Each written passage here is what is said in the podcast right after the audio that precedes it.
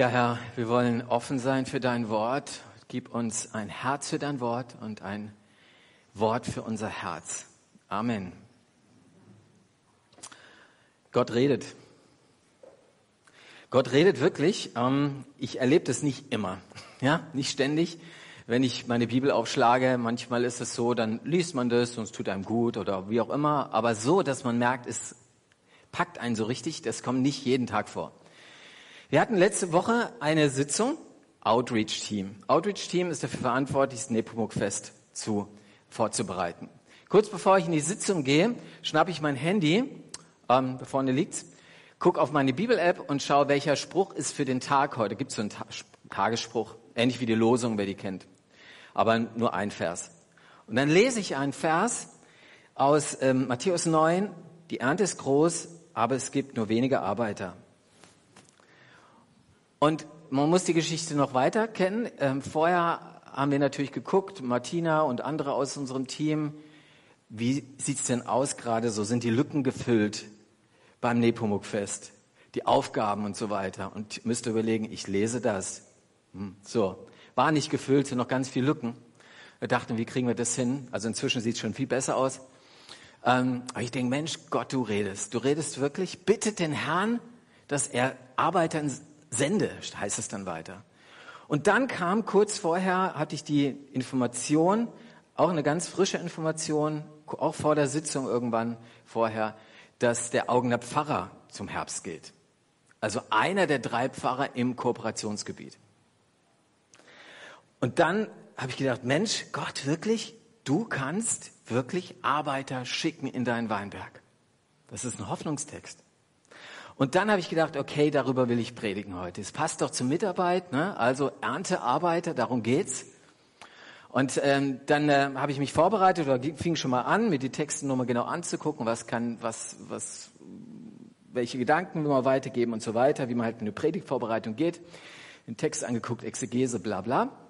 Und dann vorgestern, morgen, meine Frau und ich lesen morgens immer so eine Andacht. Ich schlage die Andacht auf. Was steht da? Die Ernte ist groß. Wieder der Vers, es gibt nur wenige Arbeiter. Also zweimal völlig unvermittelt, ohne irgendwelche, äh, dass ich da einen Einfluss hatte, kam dieser Text und gesagt, heute predige ich drüber, okay? Ja? Das heißt also, ich hoffe, dass Gott auch euch etwas zu sagen hat durch diesen Text heute und ich habe ihn euch mitgebracht.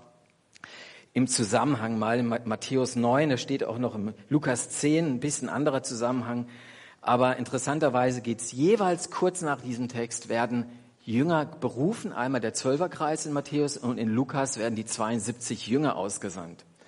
Also immer danach gibt's eine Aussendung, nur mal so zur, vielleicht zum Kontext, zum Zusammenhang. Also in Matthäus 9 heißt es, danach zog Jesus durch die Städte und Dörfer, er sprach in den Synagogen und verkündigte überall im Land die rettende Botschaft von Gottes neuer Welt. Wohin er auch kam, heilte er alle Krankheiten und Leiden. Als er die vielen Menschen sah, hatte er großes Mitleid mit ihnen. Sie waren hilflos und verängstigt wie eine Schafherde ohne Hirte. Die Ernte ist groß, aber es gibt nur wenige Arbeiter, sagte Jesus zu seinen Jüngern. Darum bittet den Herrn, dass er noch mehr Arbeiter aussendet, die seine Ernte einbringen. Warum sollen wir eigentlich Erntearbeiter sein? Warum bist du eigentlich Erntearbeiter im Reich Gottes? In seiner Gemeinde? Warum soll ich mich dafür einsetzen, dass das Reich Gottes wächst? So kann man es auch formulieren. Das ist so die Grundfrage heute Morgen mal. Und warum lohnt sich das auch, sich dafür einzusetzen? Ich habe ein paar Gedanken aufgrund dieses Textes. Der erste Gedanke ist, weil es dem Hirten das Herz bricht, wenn seine Schafe ohne ihn äh, leben. Weil es dem dem, dem Hirten das Herz bricht, wenn seine Schafe ohne ihn leben. In dem Text heißt es, Jesus sah die vielen Menschen und hatte Mitleid mit ihnen. Sie waren hilflos und verängstigt wie eine Schafherde ohne Hirte. Wenn ihr jetzt eine Hirtenpredigt erwartet, keine Angst, hatten wir vor ein paar Wochen mal, könnt ihr mal nachgucken auf YouTube, da könnt ihr es nachhören. Entscheidend ist hier nochmal Folgendes, und zwar, da heißt es, er hatte Mitleid mit ihnen. Also Jesus sieht die Menschen und dann sagt er, er hat Mitleid mit ihnen. Und kommt ruhig rein, alles gut, hier ist noch Platz. Äh, also, er hatte Mitleid mit ihnen. Dieses Wort Mitleid ist eigentlich fast ein bisschen schwach. Luther übersetzt zum Beispiel, es jammerte ihn. Auch das finde ich nicht so stark, weil mal ganz ehrlich, wenn ihr an Jammern denkt, an was denkt ihr? Ich denke an Jammerlappen. Ja, also so, das hat keine positiven Konnotationen, ja, so Heulsuse, Jammerlappen. Das Wort ist griechische, ich tue es euch heute mal an, es hört sich so schön an, Splanchnizomai. Toll, ne? Splanchnizomai, müsst ihr euch nicht merken, aber in diesem Wort Splanchnizomai kommt ein, ein Nomen vor und das heißt Splanchna. Und Splanchna bedeutet Eingeweide, Herz, Weichteile des Mannes oder auch der Mutterleib. Das heißt also, wenn Jesus die Menschen sieht, wie sie ohne den Hirten leben, dann geht ihm das durch Mark und Bein, dann bricht's ihm sein Herz oder man könnte sagen, kriegt er einen Tritt, ihr wisst wohin vielleicht. So schmerzhaft ist es. So schmerzhaft ist es. Die Jugendlichen würden es anders sagen, ist klar. Er kriegt, er kriegt, es krampft, es gibt eine andere Übersetzung, als es krampfte ihm sich das Herz zusammen. Das heißt, Jesus sieht die Menschen und sieht, dass sie keinen Hirten haben. Sehen, er sieht die Menschen, wie sie ohne Gott leben, wie sie ohne Jesus leben. Und das tut ihm von Herzen weh. Das geht ihm wirklich durch den ganzen Körper. Er sieht, wie verängstigt sie sind, weil sie eben diesen Gott nicht haben, wie sie am Boden liegen. Ganz ehrlich, er sieht auch dich und mich immer wieder, oder? Sind wir nicht manchmal auch solche Schafe? Er sieht mich, wenn ich den lieben, den lieben, ihn den lieben Gott sein lasse, anstatt ihn Hirten und Herrn meines Lebens sein zu lassen. Er sieht auf mich, wenn ich mal wieder nicht auf ihn höre, sondern auf meine scheinbar so wichtige innere Stimme, die mir sagt, das oder das. Er sieht auf Menschen, wenn sie Gott nicht wirklich in ihr Leben integrieren, wenn sie ihn zu Feiertagen herausholen und ähm, sonst aber ihn den lieben Gott sein lassen. Er sieht auch auf die Frommen, die scheinbar alles wissen über den Glauben und über Jesus und über die Bibel, aber im Alltag leben, als ob es Gott nicht gäbe. Vielleicht kennt ihr das von euch. Ich kenne das manchmal, wirklich. Man weiß alles, aber man lebt so, als ob es ihn gar nicht gibt. Jesus schaut so auf uns, auf die Menschen und er schaut nicht auf sie herab und er sagt nicht, ja, Selbstschuld. Du bist halt ein strunzdoofes Schaf. Dass du den Hirten nicht siehst und dich nicht führen lässt, sondern nein, es tut ihm weh, von Herzen tut es ihm weh. So, und wenn es dem Hirten weh tut, wenn es Jesus weh tut, dass Menschen an Gott vorbeilaufen, dann soll es uns auch durch Mark und Bein gehen. Wir dürfen uns bei Jesus da was abgucken, was für eine Liebe er für die Menschen hat, um ihn herum, für seine, für seine Nachbarn, für die Menschen, die durch die Straßen laufen, die er nicht kennt. Er sieht sie und wir singen nachher, nach der Predigt, ein Lied, da heißt es in, in der Bridge, lass mich fühlen, was dein Herz bricht. Lass mich fühlen, was dein Herz bricht. Es ist ein Schmerz der Liebe, ein Schmerz der Liebe. Hast du diesen Schmerz noch, wenn du auf die Menschen guckst um dich herum, die an Gott ziemlich gleichgültig vorbeilaufen? So, ich kenne ich kenn das aus wie gesagt, ich sehe meine Nachbarn oder wen auch immer. Klar kann ich ihnen nicht ins Herz gucken, will auch nicht urteilen, aber so der Eindruck ist schon da, dass sie eigentlich an ihm vorbeilaufen. Tut's mir noch weh? Habe ich da noch einen Schmerz, so dass ich, dass, dass mich das bewegt? Eigentlich ist es der, das Normalste der Welt. Stellt dir vor, jeder, der Eltern ist, ähm, äh, als Vater tut's mir unheimlich weh, wenn meine Kinder auf Abwege kommen. Oder es wird mir unheimlich weh tun, wenn sie sich von mir lossagen würden. Ist ein Schmerz, der der Liebe entspringt. Jesus ist aber kein Jammerlappen. Er hat den Schmerz, absolut. Und er sagt ja nicht, ja, so schlimm alles, kann man nichts machen. Sondern wie geht er mit diesem Schmerz um? Und da können wir auch von ihm lernen, als einer der Hauptmitarbeiter im Reich Gottes sozusagen. Ähm, in Vers 35 heißt es dann, Jesus zog durch die Städte und Dörfer. Also was tut er gegen den Schmerz? Er geht geht. Manchmal habe ich den Eindruck, dass wir, wir immer sagen, wir müssen zu den Menschen gehen, aber eigentlich finden wir es in unseren Räumen ja ganz gemütlich und es wäre schön, wenn die mal alle kommen und wenn sie nicht kommen, haben sie Pech gehabt. Also, Jesus geht durch die Dörfer und Städte. Er geht. Das ist der erste Punkt. Was tut er also gegen diesen Schmerz? Er geht zu den Menschen. Er hat sich nicht hinter irgendwelchen Gebäuden verbarrikadiert, sondern er ist rausgegangen hin zu den Menschen weil er gesagt hat, sie brauchen es, sie brauchen Gott, sie brauchen mich. Er will sie erreichen.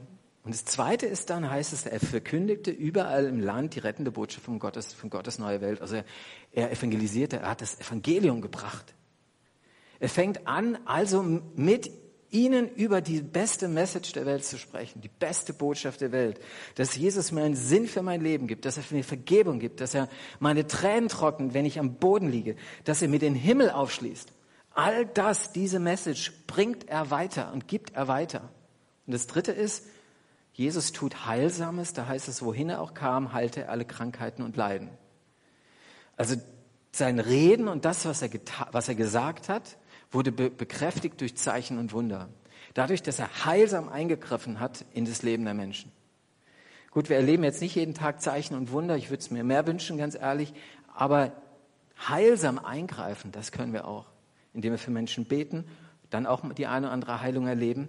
Ähm, indem wir für sie da sind, indem wir ihnen zuhören, indem wir einfach äh, sie im Blick haben. All das kann sein, dass das etwas Heilsames ist, was dem anderen gut tut und ihn dann näher zu Gott bringt. Also darum geht's. Das tut Jesus, wenn er jammert, wenn er sozusagen, wenn es ihm das Herz bricht. Und das sind die Aufgaben eines Erntearbeiters letztendlich, ja. Also äh, wenn Jesus sagt, wie gesagt, die Ernte ist groß, es gibt viele verlorene Schafe, aber es gibt nur wenige Arbeiter. Es gibt also nur wenige, sagt er, die, die andere auf mich, den guten Hirten, hinweisen.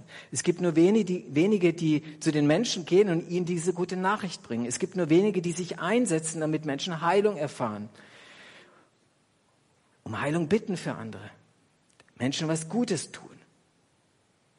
Es gibt nur wenige, letztendlich sagt es Jesus, nur wenige Jesus-Nachfolger, die das tun, was Jesus tut und tat.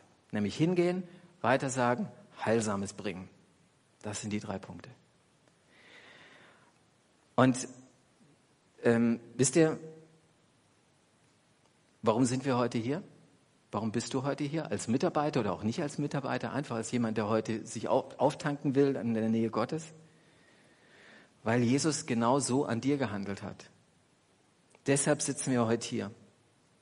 Weil Jesus nicht nachgelassen hat, weil sein Schmerz über verlorene Schafe so groß ist, dass er sucht und sucht und sucht und sucht und nicht aufgibt. Und er hat auch bei dir nicht aufgegeben. Wenn du in deine Biografie schaust, wirst du wirklich entdecken, wie oft Gott, bevor du ihn gefunden hast oder dich hast finden lassen, er schon geredet hat durch andere Menschen, durch Lehrer vielleicht, durch wen auch immer, Immer wieder hast, hat Gott gesucht, hat angeklopft und irgendwann hast du dich finden lassen und du hast gemerkt, es gibt nichts Größeres als diesen Hirten. Es gibt nichts Größeres als diesen Hirten. Also nochmal, die Frage war, warum Erntearbeiter sein, ist der zweite Punkt, weil der Hirte mich gefunden hat und weil du dich hast finden lassen. Weil du diese Erfahrung gemacht hast, dass es nichts Besseres gibt, als diesem Hirten nachzufolgen, seine Hand zu nehmen und mit ihm durchs Leben zu gehen. Und das alles ist nur entstanden, weil Jesus nicht locker gelassen hat, weil dieser Schmerz Jesu ihn dazu getrieben hat, zu dir zu kommen, in dein Herz zu kommen, dich zu bewegen und äh, dir Leben zu geben in Fülle. Es gibt ja viele Menschen, die schütteln so den Kopf ähm, und denken, Mensch, wie kann man sich für Gott in die Gemeinde und die Kirche einsetzen? Das ist für einen Laden die Kirche. Ja, die Kirche ist ein Laden mit vielen, vielen merkwürdigen Menschen. Hier übrigens ganz viele, hier auch. Ja, Sie verstehen das nicht. Warum? Ist das nicht Zeitverschwendung? Kann man das nicht viel sinnvoller einsetzen? Und dann sage ich klar, wer die Hand des Hirten noch nie ergriffen hat, wer diese Liebe Gottes noch nie erlebt hat und er an sich herangelassen hat, der, der checkt das auch nicht, der kapiert es nicht, der versteht es nicht. Und dann gibt es wiederum andere, die sagen, na ja, klar, Thilo, du musst dich ja so fürs Wachstum der Gemeinde einsetzen, der Kirchengemeinde und, und so weiter. Du bist der Pfarrer, das ist dein Beruf. Hm. Nö, muss ich nicht. Ich kenne Kollegen, ähm, denen ist das Wachstum ihrer Gemeinde ziemlich wurscht. Die machen ihr, ihren Dienst irgendwie und äh, ja, kriegen am Ende des Monats ihr, ihr, ihr, ihr Einkommen und alles ganz schön. Müsste ich nicht. Ich könnte einfach meinen Stiefel machen, irgendwie. Du kannst Pfarrer sein und es kann dir trotzdem relativ wurscht sein, ob Menschen dort quasi als verlorene Schafe rumlaufen oder nicht. Warum tue ich es? Warum arbeite ich für Gottes Reich? Weil Jesus Mitleid mit mir hatte, weil er mir nachgegangen ist und weil ich dann eine Liebe erfahren habe, ähm, die größer ist als alles in dieser Welt, alles andere größer. Das ist mein Antrieb. Und das ist der Antrieb, von, Antrieb, glaube ich, von Menschen, die in der Mitarbeit stehen. Und ich glaube, viele von uns würden das so auch unterschreiben. Welcher Antrieb ist es nicht? Auch das muss man sagen. Also warum setze ich mich nicht für Gott ein und sein Reich? Es geht nicht darum, neue Kirchenmitglieder zu gewinnen. Ja, es gibt in der Landeskirche, oder ich weiß nicht, ob es die Stelle noch gibt, Oberkirchenrat gab es eine, eine, eine extra Stelle zur Mitgliedergewinnung. Dann habe ich gedacht, ja, schön, gut. Ich meine, vielleicht ist ja ein guter Gedanke dahinter, bestimmt irgendwie, aber geht es darum, ganz, ganz ehrlich, geht es darum, neue Kirchensteuerzahler zu generieren? Das ist es nicht. Damit der Laden weiter finanziell brummt irgendwie und am Laufen gehalten wird? Sicher nicht. Das ist nicht Jesu Anliegen. Oder ich setze mich auch nicht, oder wir setzen uns nicht für die Gemeinde ein, weil wir Angst vor Gott hätten, so nach dem Motto, ich muss nicht wegducken, wenn ich mich nicht einsetze, wenn ich nicht aktiv werde. Wenn du dich nicht einsetzt, Thilo, dann bekommst du hinten einen auf den Hinterkopf. Es gibt Menschen, die so denken über Gott, das ist ihr Gottesbild. Aber auch so ist Gott nicht. Auch nicht, auch das ist nicht unsere Motivation. Ich setze mich für Gott auch nicht ein oder wir setzen uns nicht für Gott ein, weil es einfach mal ein Hobby ist neben anderen. Ja? So wie ich mich vielleicht im Fußballverein einbringe oder im Kaninchenzüchterverein. Also ich nicht, aber vielleicht jemand von euch. Nochmal, ich tue es, weil Jesus mich als verlorenes Schaf gefunden hat und ich mich habe finden lassen, weil Jesus alles für mich ist. Und weil es sich deshalb auch lohnt, für ihn in Aktion zu sein. Und ein dritter Gedanke, auch vom Text her, weil viele Erntearbeiter mehr erreichen und du bei der Arbeit Gott erlebst. Ich lese euch den Vers nochmal vor. Ihr habt es schon ein paar Mal gehört. Die Ernte ist groß, aber es gibt nur wenige Arbeiter, sagt Jesus zu seinen Jüngern. Darum bittet den Herrn, dass er noch mehr Arbeiter aussendet, die seine Ernte einbringen. Als ich über diesen Text nachgedacht habe, habe ich gedacht, naja, gibt es da irgendwas, habe ich schon mal geerntet? Habt ihr schon mal geerntet? Bestimmt, oder? Mal der eine oder andere im Garten oder so. Ich habe auch mal geerntet. Und zwar sowas ähnliches hier. Apfelbaum. Der sah ein bisschen anders aus, als wenn Mingolsheim bei, bei Heidelberg dort gelebt haben, hatten wir einen, einen Apfelbaum im Garten. Und der stand da einige Jahre und äh, irgendwie habe ich nie geerntet. Ich habe dort nie geerntet. Also ganz ehrlich, ich hatte keinen Bock. Ich hatte einfach keine Lust. Ich hatte keine Lust, diese Äpfel da runter zu pflücken und so weiter. Und ich gedacht, die Zeit kannst du besser nutzen zum Fußball schauen oder so. Das ist viel sinnvoller. Oder auf, damals war ich sehr stark Facebooker und da mal auf Facebook rumzudaddeln. Das ist viel sinnvoller, also jetzt den Apfelbaum irgendwie die Ernte einholen. Nee, will ich nicht, brauche ich nicht. Außerdem, Achtung, die Äpfel, wenn du die so gegessen hast, könnt, konntest du sie einigermaßen genießen, aber sie waren eigentlich für mich wertlos. Sie waren keine sehr hochwertigen, es waren eigentlich keine sehr hochwertigen Äpfel. Und dann habe ich gedacht, oh, für die Äpfel mich jetzt hier einsetzen und jetzt sozusagen auf die Leiter steigen und schwitzen und was auch immer. Und wir hatten einen, so einen, einen, äh, eine Zeit, in der quasi die, der, der Baum extrem voll war mit Äpfeln. Und dann fielen immer mehr Äpfel runter und die musste ich so und so jedes Jahr dann wieder aufsammeln und irgendwie wegbringen. Aber äh, da habe ich gesagt, okay, und dann kam mir eine, ein Gedanke. Und zwar, äh, mir hat dann jemand erzählt von einer Mosterei in der Gegend. Und ich habe dann gedacht, oh ja, das könnte man doch machen, probieren wir es doch mal. Vielleicht hat meine Frau noch ein bisschen Einfluss gehabt, dass ich mich dann auf die Leiter gestellt habe. Jedenfalls bin ich dann los und habe gesagt, okay, ich nehme die Leiter und ich werde jetzt da hochsteigen und ich werde jetzt die restlichen Äpfel, die da noch da sind, es waren ziemlich viele, ernten. Ich werde sie wirklich abpflücken und werde sie ernten und vielleicht kann ich noch ein paar auf dem Boden retten, wie auch immer die da schon rumlagen, waren ja schon wieder viele verfault. Und diese Mosterei hatte was ganz Besonderes. Und zwar bei der Mosterei, da konnte man wirklich seine eigenen Äpfel hinbringen. Und dann konnte man sehen, wie aus den eigenen Äpfel der eigene Saft hergestellt wurde. Den hat man dann ins Auto gepackt. ist toll, ne? Also nicht irgendwie so eine Mosterei, gibst, gibst ein paar Kilo Äpfel ab und dann kriegst du irgendwelche Flaschen mit. Nein, eigener Apfelsaft. Und was mich noch motiviert war, dass mein Sohn, der Silas, der war da noch ein bisschen kleiner, dass der mal sehen soll, wie so ein Apfelsaft entsteht, ja? Das war was Besonderes. Und ich konnte ihn so ein bisschen gewinnen, mal mitzuhelfen, ein bisschen. Und dann habe ich versucht, meine beiden damals pubertierenden Töchter, sie sind mir sicher nicht böse, wenn ich das jetzt, jetzt hier mal sage, ähm, äh, zu bewegen, doch mitzuhelfen bei der Ernte. Die waren begeistert, könnt ihr euch vorstellen, oder? Die hatten überhaupt keinen Bock. So ähnlich wie ich die ganze Zeit. Die wollten nicht auf die Leiter steigen. Das heißt, Papa keinen Bock. Ich mache was anderes, ich muss was anderes machen. Oder was auch immer. Und ich dachte so, als ich auf der Leiter stand, Mensch, Herr, vielleicht, ich habe nicht so gebetet, aber so die Ernte ist groß, aber es gibt nur weniger Mitarbeiter. Es wäre schön, wenn mir jetzt jemand hilft hier. Weil es waren wirklich viele Äpfel. Und ich habe es dann trotzdem gemacht und habe gemerkt, boah, ich bin so motiviert. Ich bin doch irgendwie motiviert, weil ich will doch sehen, was da rauskommt. Ich will den Ertrag sehen. Die Ernte wäre viel schneller fertig gewesen, wenn meine Töchter mir geholfen hätten und Silas noch ein bisschen mehr und ein bisschen älter gewesen wäre. Wäre die Hälfte der Zeit, nur die Hälfte der Kraft gewesen. Es wäre äh, viel leichter gegangen. Es ist so simpel. Und wir wissen es alle, auch in der Gemeinde, in der Gemeinde ist es nicht anders. Je mehr Erntehelfer da sind und sagen, ich bringe meinen Anteil an der Ernte, umso leichter ist es für alle. Je mehr Erntehelfer, umso mehr wächst der Berg an Äpfeln übrigens auch. Er wächst. Und dann, Achtung, dann haben wir das gemacht. Die waren bei der Mosterei, haben dann diese Packs mitgekriegt, kennt ihr die vielleicht, ne, wo du die auch lange aufbewahren kannst, waren etliche. Und dann haben wir den Saft das erste Mal rausgemacht, haben probiert und boah, das war ein Gefühl. Das war super. War übrigens wirklich guter Apfelsaft, obwohl es so schlechte Äpfel scheinbar waren. Und ich habe nicht eine Minute bereut, die ich vor der Sportschau verpasst habe. Ja? weil ich gemerkt habe, es hat sich gelohnt. Der Ertrag, der Ertrag, der hat, hat, hat mich absolut entschädigt für die Zeit, die ich da eingebracht habe.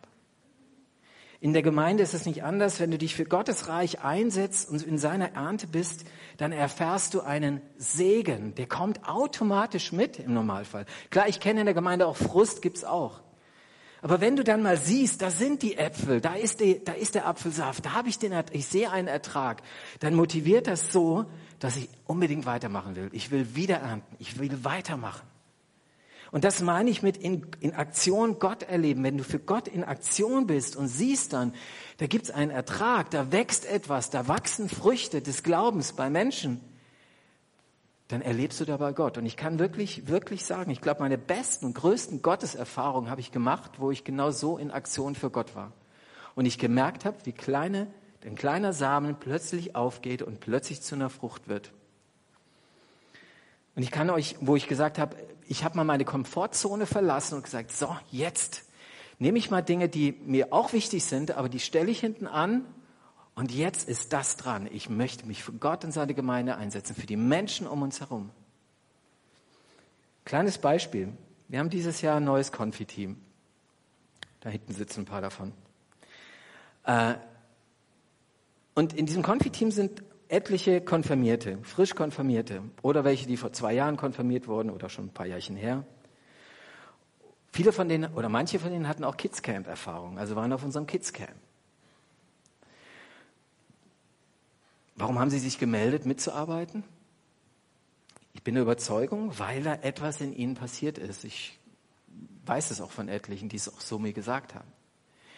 Weil in Ihnen etwas passiert ist, weil Sie gemerkt haben, ja, diesen Gott, den gibt es erstens, zweitens, der liebt mich, und drittens, ich will ihm nachfolgen. Und das dann zu sehen, das ist der Hammer. Dann sieht man, Mensch, ich sag, sag manchmal auch, man kann Gott manchmal bei der Arbeit zuschauen. Und das motiviert so sehr. Und wenn du dann Teil dieser Arbeit Gottes bist, umso besser, umso motivierender. Und dann merkst du, es hat sich jede Minute gelohnt, sich in diese Konfis zu investieren. Und das Gleiche könnte ich erzählen von Glaubenskursen oder anderen Momenten, manchmal auch Trauergespräche oder von, von, von was auch immer. Es gibt immer wieder Momente, wo man sieht, ah, ich sehe dort den Apfel, da ist wirklich ein Ertrag da. Und dann merke ich, boah, es hat sich wirklich gelohnt. Für diesen einzelnen Menschen hat es sich unendlich gelohnt. Manche Menschen fragen sich, warum das Christsein eigentlich so langweilig ist. Gibt's ja, ne? Warum ist Christsein so langweilig?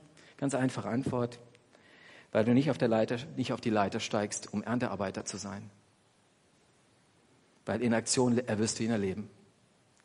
Weil du den Schmerz, den Jesus für Verlorene hat, nicht mehr an dich ranlässt. Weil du vergessen hast, dass Jesus dich gesucht hat und gefunden hat. Vielleicht ist das der Grund, warum Christsein manchmal so langweilig ist für dich. Jesus sagt, die Ernte ist groß, aber es gibt nur wenige Arbeiter. Deswegen die Frage auch an dich. Bin ich auf der Leiter? Stehe ich drauf? Meint Jesus vielleicht mich, wenn er nach Arbeitern sucht? Und dann die Frage, wo könnte in der Zukunft mal mein Platz sein, wenn ich noch nicht irgendwo arbeite in seinem Reich? Was muss ich sein lassen, um mehr für Jesus im Einsatz sein zu können? Und dann ist ein zweiter Punkt, lasst uns auch beten, nicht nur selbstkritisch fragen, sondern auch beten. Bittet den Herrn, dass er noch mehr Arbeiter aussende. Lasst uns wirklich beten, dass noch mehr Menschen sich von Gott finden lassen, weil wenn sich Menschen finden lassen von Gott, hat das eigentlich so als automatische Auswirkung, dass er sagt, jetzt will ich auch aktiv sein für ihn. Lasst uns beten übrigens auch mal für einen neuen Kinderreferenten, wo wir die Ausschreibung schon lange draußen haben und irgendwie nur kein passender Bewerber sich gefunden hat.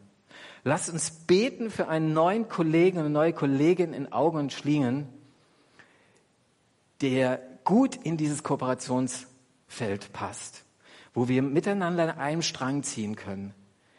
Menschen zu sehen, mit dem Blick Jesus zu sehen, ihnen die Liebe Gottes zu bringen, damit sie anfangen, mit Gott zu leben, umzukehren hin zu ihm. Lasst uns für Arbeiter beten und zugleich selbst anpacken. Beides schließt sich nicht aus, damit Menschen den Hirten finden. Amen. Jetzt wollen wir miteinander dieses Lied singen. Ähm, Lass mein Herz, wie, wie heißt es nochmal, Petra? Hosanna heißt das Lied und ich habe den ähm, Lass mich fühlen, was dein Herz bricht, heißt es dort an einer Stelle. Und das ist mit ein Grund, warum wir das Lied ausgesucht haben. Äh, lass uns ruhig mal aufstehen dazu und wir singen das Lied miteinander.